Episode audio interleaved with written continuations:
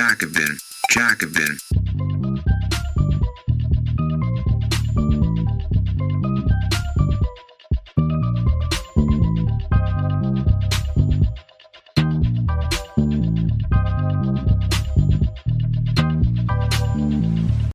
Nancy Fraser Intersektionalität beschreibt etwas, aber erklärt nichts.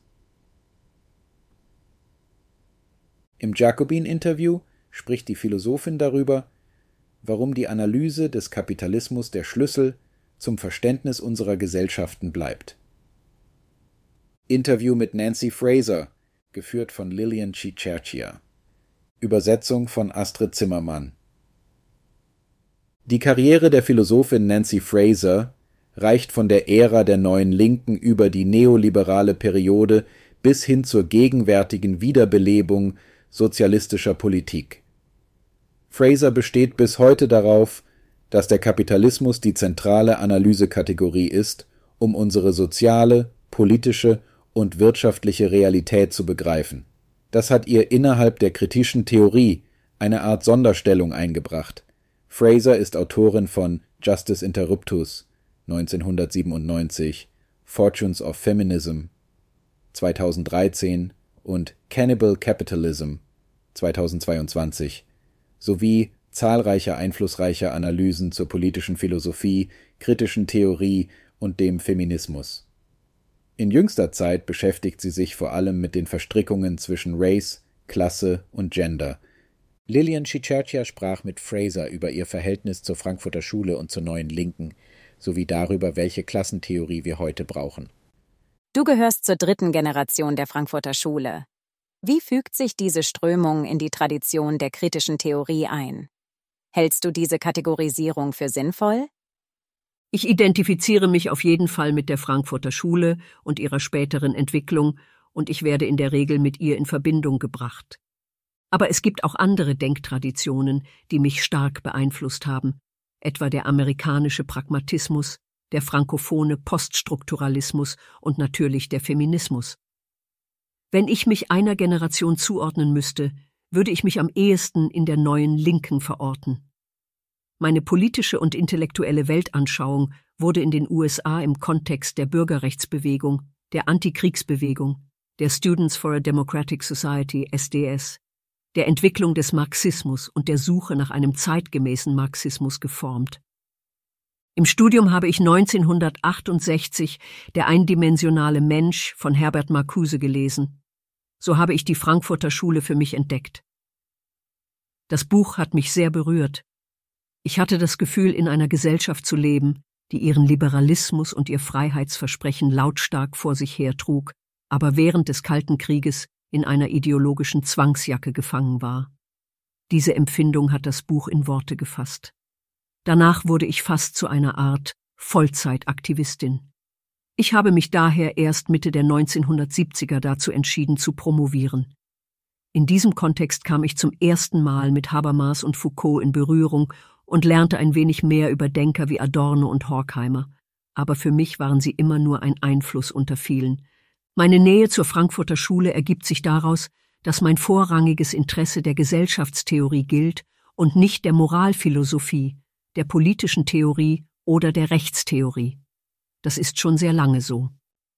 Ich würde mich selbst als jemanden beschreiben, der das ursprüngliche Projekt von Horkheimer, Adorno und Co. wiederbeleben wollte.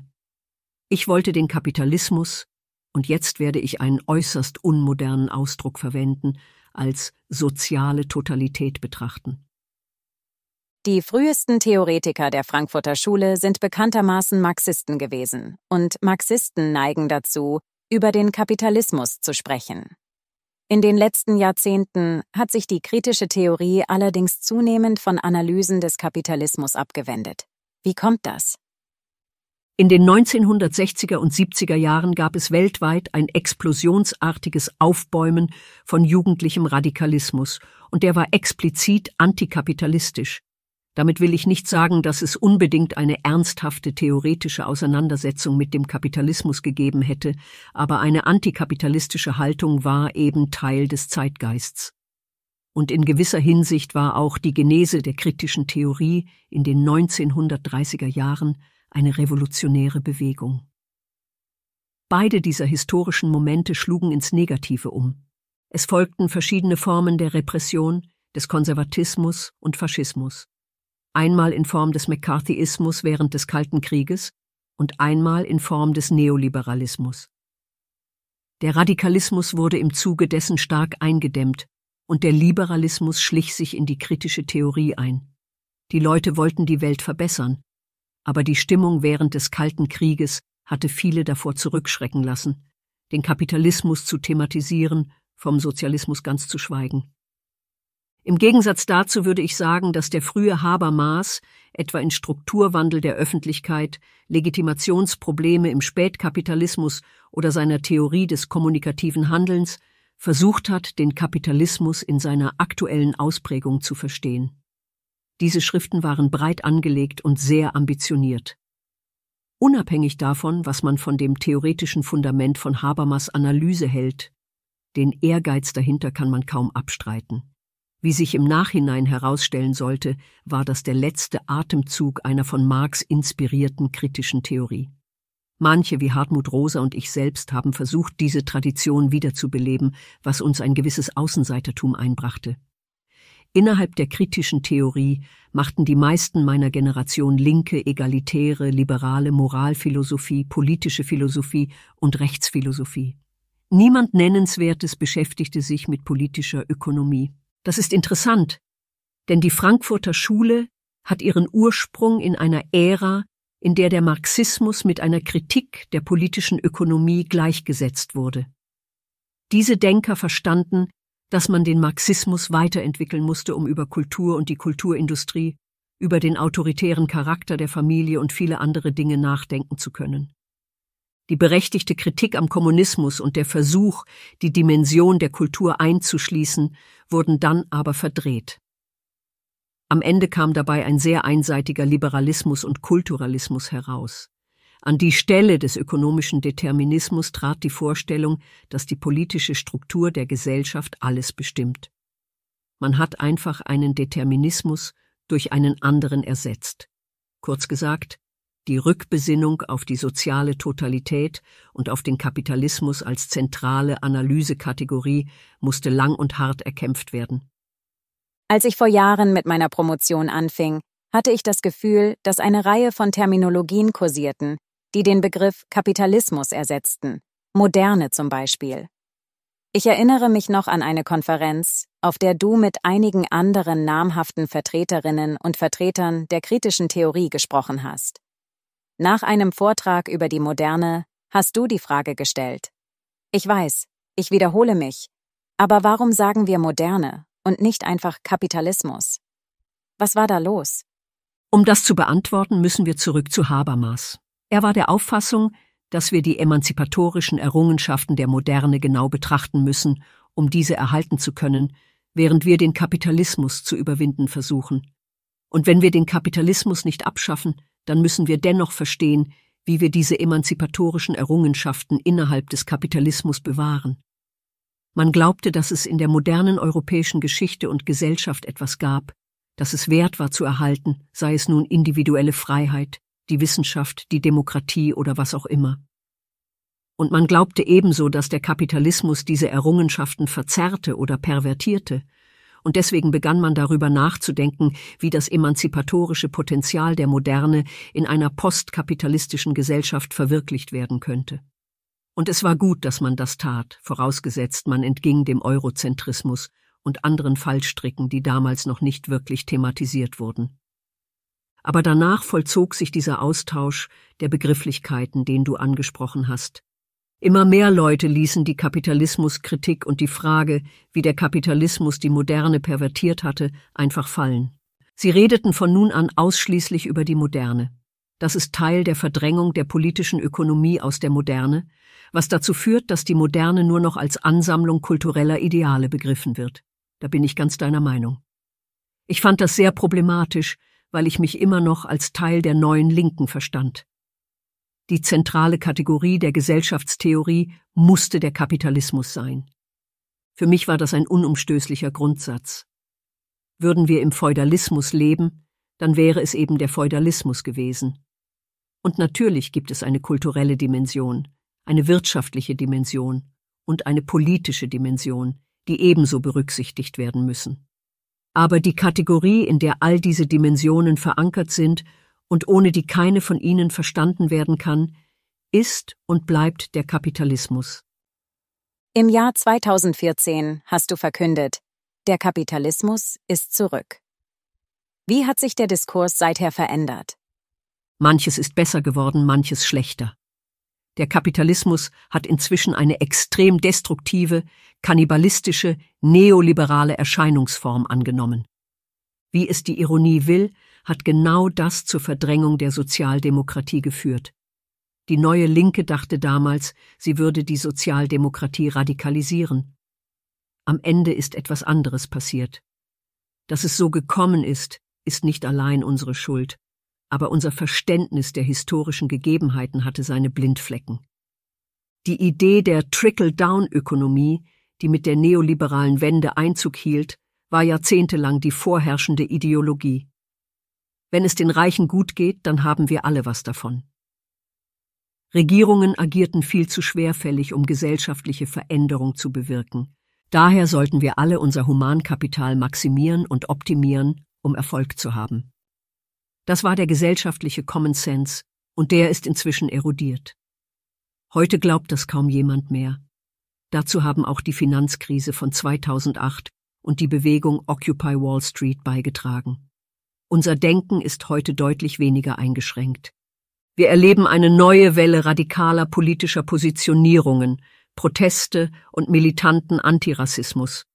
Wir beobachten eine Renaissance gewerkschaftlicher Organisierung, selbst in den USA, wo man das vermutlich am wenigsten erwartet hätte. Das Interesse an der Kritik des Kapitalismus ist heute enorm. Das kann ich als Professorin an der New School aus eigener Erfahrung bestätigen. Die Menschen, die ich unterrichte, haben genug von Multikulturalismus und allem Identitären. Ich denke also schon, dass sich ein Wandel vollzogen hat. Innerhalb der kritischen Theorie vollzieht er sich vielleicht etwas zaghafter, als ich mir das wünschen würde, aber ich habe dennoch das Gefühl, dass der Marxismus, der marxistische Feminismus und der Ökomarxismus gerade ein Revival erleben. Wie hat sich deine eigene Arbeit über die Jahre hinweg verändert? Heute führst du ja andere Argumente vor als noch in den 1980ern und 90ern. Aufgrund meiner Sozialisierung und Politisierung im Kontext der neuen Linken war es für mich selbstverständlich, dass Kritik immer antikapitalistisch sein muss. Das war für mich so selbstredend, dass ich es damals nicht so explizit formuliert habe, wie ich es heute tue und wie ich es in den letzten zehn oder fünfzehn Jahren getan habe. Ich begann, meine Unzufriedenheit mit der Entwicklung des Feminismus als sozialer Bewegung und als intellektuellem Paradigma zu analysieren. Das war definitiv ein entscheidender Wendepunkt für mich. Ich schrieb über die Ironie der Geschichte, die den Feminismus unwissentlich in eine Allianz mit dem Neoliberalismus treten ließ. Ich verspürte mehr und mehr die Notwendigkeit, den Kapitalismus explizit zu thematisieren. Mit der Zeit dachte ich, dass ich den Kapitalismus viel deutlicher ansprechen muss.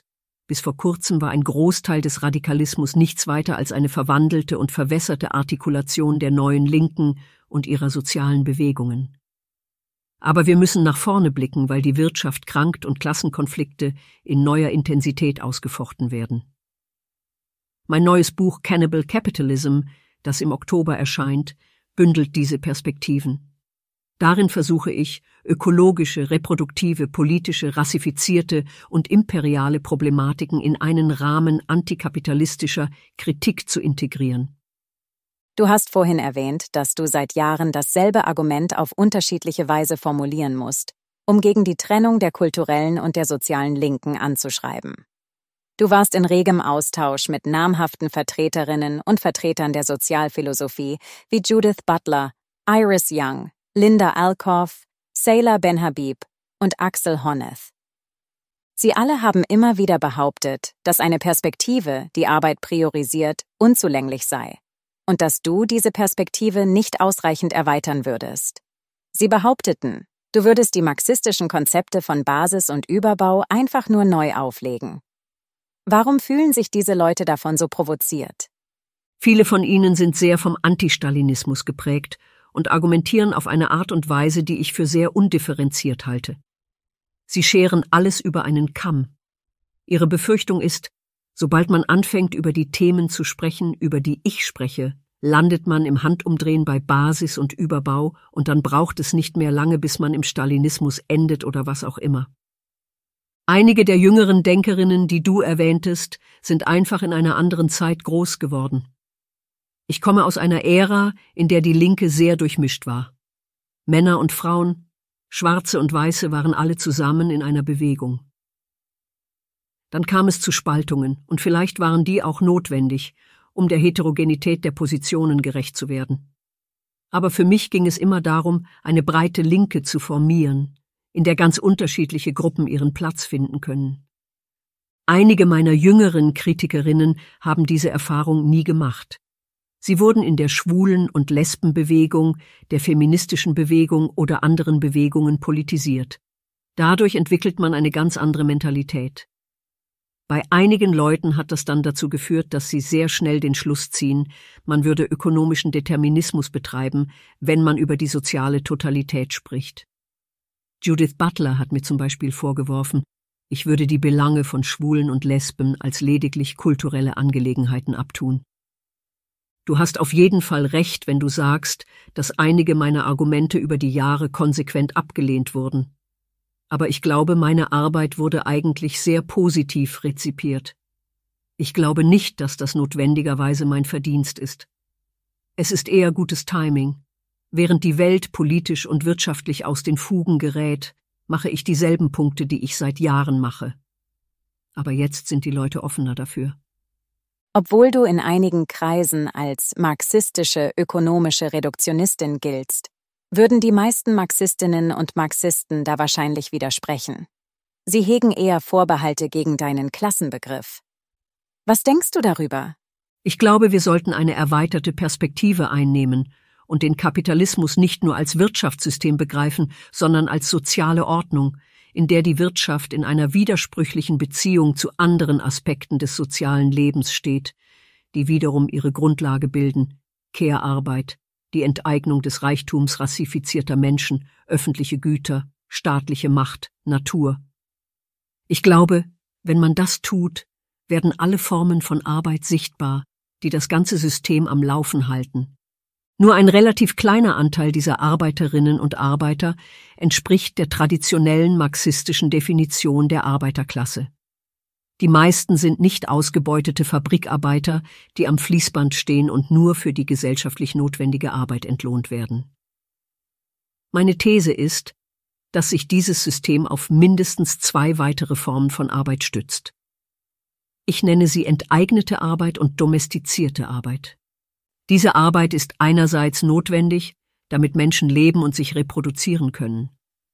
Andererseits ist diese Arbeit notwendig, damit sich das Kapital akkumulieren und reproduzieren kann. In der Frage der Klassentheorie bin ich der Auffassung, dass jede nicht reduktionistische Definition der Arbeiterklasse alle drei Arten von Arbeit einschließen muss. Ausgebeutete, enteignete und domestizierte Arbeit. Das beschreibt meiner Meinung nach die globale Arbeiterklasse. Die Erweiterung unseres Verständnisses von Kapitalismus verlangt auch eine Erweiterung unseres Begriffs der Arbeiterklasse. Mich interessiert, wie man auf Grundlage dieser Überlegungen eine antikapitalistische oder sozialistische Bewegung organisieren könnte. Zwar gab es bereits Andeutungen in diese Richtung, aber sie wurden nie ernsthaft verfolgt oder umgesetzt. Welche Rolle spielt deiner Meinung nach der Klassenkampf? Du hast ja schon über die konzeptuelle Erweiterung des Kapitalismus und der Arbeiterklasse gesprochen.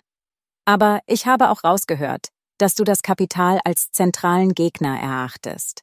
Egal, wie sehr wir unser Verständnis der Arbeiterklasse auch ausweiten, ihr zentraler Antagonist bleibt derselbe, oder?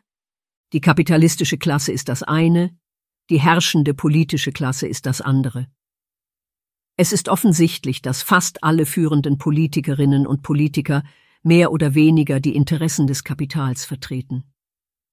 Über den Klassenkampf würde ich sagen, dass er bis vor kurzem vor allem nur von einer Seite ausgefochten wurde, nämlich vom Kapital. Die Gewerkschaften wurden in vielen Ländern dezimiert, man hat die Produktion ins Ausland verlagert. Man hat Vermögen in Steuerparadiesen geparkt, man hat die Natur in eine Kloake verwandelt. Das Kapital hatte praktisch freie Hand. Wie der Klassenkampf jetzt aussehen wird, bleibt abzuwarten. Viele Menschen begegnen revolutionären Parteien mit Skepsis.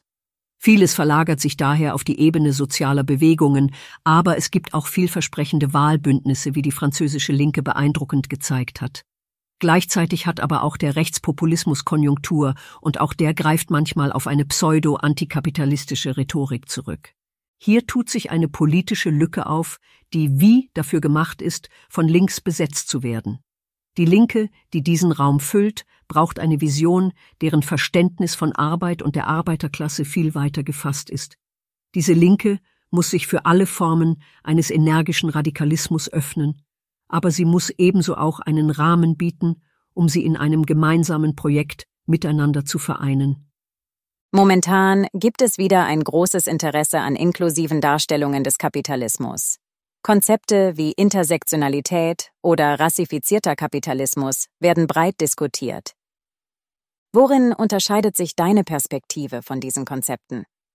Ich versuche Aspekte der Theorien des rassifizierten Kapitalismus, der sozialen Reproduktion oder des marxistischen Feminismus und traditionelle Auffassungen von Klassengesellschaft und Klassenkonflikten miteinander zu verbinden. Auch Aspekte der Ökologie sind für mich in den letzten Jahren immer wichtiger geworden. Intersektionalität unterscheidet sich davon meiner Meinung nach. Sie benennt ein Problem und verdeutlicht das Bedürfnis nach einem inklusiveren Denken und einer inklusiveren politischen Praxis. Für mich war Intersektionalität zunächst eine Perspektive um die spezifische Situation schwarzer Frauen zu analysieren und die sich überkreuzenden Formen der Unterdrückung sichtbar zu machen, denen sie ausgesetzt waren. Nach und nach entwickelte sich die Intersektionalität zu einer umfassenderen Theorie, die die Verbindungen zwischen Patriarchat, Kapitalismus und Rassismus aufzuzeigen versucht. Für mich ist das aber problematisch, weil der Kapitalismus auf einer anderen analytischen Ebene operiert. Das Patriarchat lasse ich mal außen vor, weil mir der Begriff als historische Kategorie widerstrebt. Ich denke, dass männliche und rassifizierte Vorherrschaft in ihrer kapitalistischen Ausprägung nicht auf Willkür fußen. Und ich glaube nicht, dass das Konzept der Intersektionalität wirklich erklären kann, warum das so ist. Die Intersektionalität beschreibt etwas, aber sie erklärt nichts. Ich möchte hingegen ergründen, woher diese sich überkreuzenden Herrschaftsformen herrühren. Und dazu brauchen wir ein erweitertes Verständnis des Kapitalismus und der drei Formen der Arbeit. Ausgebeutet, enteignet, domestiziert. Vor einigen Jahren hast du ein normatives Argument vorgebracht, indem du zwei Kategorien definiert hast, die für eine Kritik des Kapitalismus notwendig sind. Umverteilung und Anerkennung. Beides ist deiner Meinung nach unerlässlich. Aber in letzter Zeit hast du eine Kritik der Krisenhaftigkeit des Kapitalismus entwickelt. Inwiefern unterscheiden sich diese Themenkomplexe voneinander? Zunächst einmal verstand ich die Begriffe Umverteilung und Anerkennung als etwas, das ich populäre Auffassungen von Gerechtigkeit genannt habe. Die Konzepte Umverteilung und Anerkennung waren ein Abbild der Sprache und der Ideen zivilgesellschaftlicher Akteure, die für soziale Gerechtigkeit kämpften. Mir ging es schon immer darum, die Kluft zwischen der kulturellen und der sozialen Linken zu überbrücken. Daher brauchte ich normative Kategorien, mit denen ich beschreiben konnte, was sie voneinander trennte und wie sie wieder zueinander finden könnten. Über die Begriffe Umverteilung und Anerkennung konnte ich ein normatives Argument darüber entwickeln, wie sich diese beiden Kategorien gegenseitig bedingen. Dabei ging es mir auch darum, die Genese dieser Kategorien quasi genealogisch und sozialtheoretisch zu beschreiben. Ich habe da also auf zwei Ebenen gearbeitet. Die Krise war damals noch gar nicht so sehr ein Thema, aber dann holte uns die gesellschaftliche Realität ein. Es war augenscheinlich, dass wir uns in einer tiefen Krise befanden. Wir müssen sie als Krise des Kapitalismus verstehen oder als Krise der aktuellen Form des Kapitalismus. Das habe ich immer geglaubt und das glaube ich auch heute noch.